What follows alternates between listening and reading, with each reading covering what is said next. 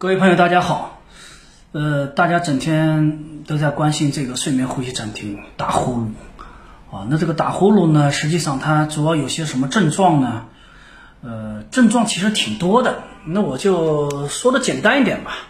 啊，就是实际上对于这种中青年，所谓中青年呢，实际上就是我认为应该是三十到四十岁，三十岁、四十岁、五十来岁吧。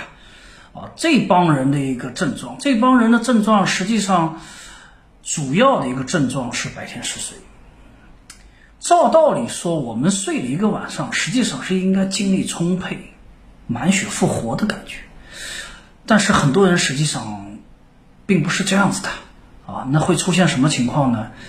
呃，一个就是白天在九十点钟时候啊，会感觉安静的时候，没事干的时候，会感觉到有点点。困犯困，然后呢，还有就是早上起来脑袋不是很清醒。这个脑袋啊，人睡好睡不好，实际上一睁眼马上就知道了啊。睡好了，哇，好好，感觉很清爽，这这叫睡好了。睡不好了呢，脑袋懵懵的，有些人还会有头痛，还有点头晕，脑袋缺氧了，晚上睡眠呼吸暂停缺氧了啊，他会有脑袋疼头痛，哎，过一会儿就好了。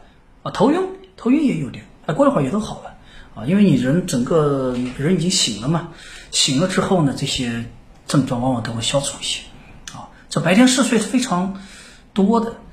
那好，严重一点的白天嗜睡，我们的用户跟我亲口说过的，骑电瓶车在马路上中午骑了能睡着，等红绿灯能等等着睡着，能够追尾了，公交司机开公交车追尾前面的车了。这白天嗜睡，打麻将打麻将能睡着，开会开会能睡着，还能打呼噜，这些都是比较严重的啊。工作过程中，哎，比如抄东西、写写东西，哎，睡着了，这种情况都是比较非常严重的白天嗜睡啊。因为相对你过去那种满血复活的状态，这个白天嗜睡肯定是不正常的。因为你三十岁，你四十岁，照道理说应该是精力非常充沛的个年龄。怎么会白天嗜睡呢？所以说白天嗜睡一定要引起重视。